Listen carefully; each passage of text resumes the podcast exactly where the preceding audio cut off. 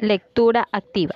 Se trata, como hemos apuntado, de un método que ayuda a comprender lo que se está leyendo a través del pensamiento crítico.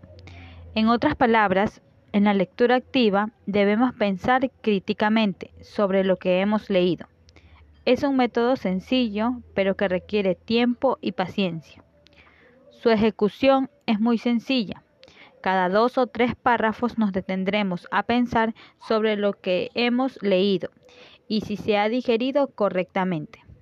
Eso sí, antes de nada, hemos de alejarnos de cualquier distracción, como la televisión, las redes sociales o el móvil, y debemos limpiar la zona de lectura para que sea cómoda y adecuada. Además, recomendamos leer el índice del libro o el resumen para saber cómo se va a estructurar el libro o temario.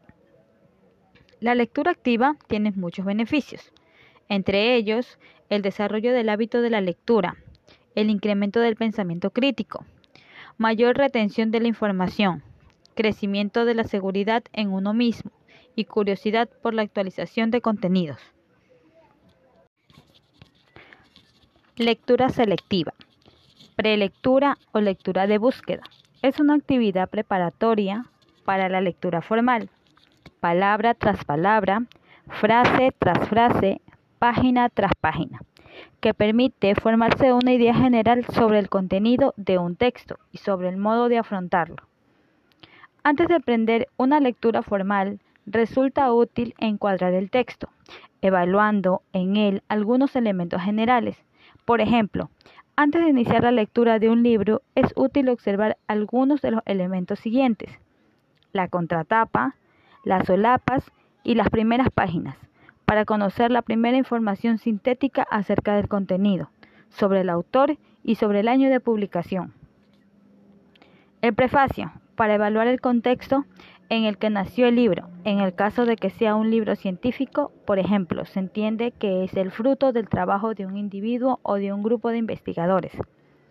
El índice general, para comprender cómo están distribuidas las informaciones en su interior el índice analítico para verificar si el texto contiene temas y problemas que nos interesan sobre lo que estamos buscando información. El primer capítulo, que a menudo, junto con la introducción, encuadra el texto en el ámbito de estudio precedentes del mismo autor o de otros. El, último capítulo, que muchas veces ofrece la síntesis de los resultados que presenta el libro. La bibliografía, que permite examinar la amplitud y el tipo de fuentes. La fecha de muchas de estas permite estimar la actualidad del autor y las notas que dan indicaciones sobre las dificultades o facilidades del texto.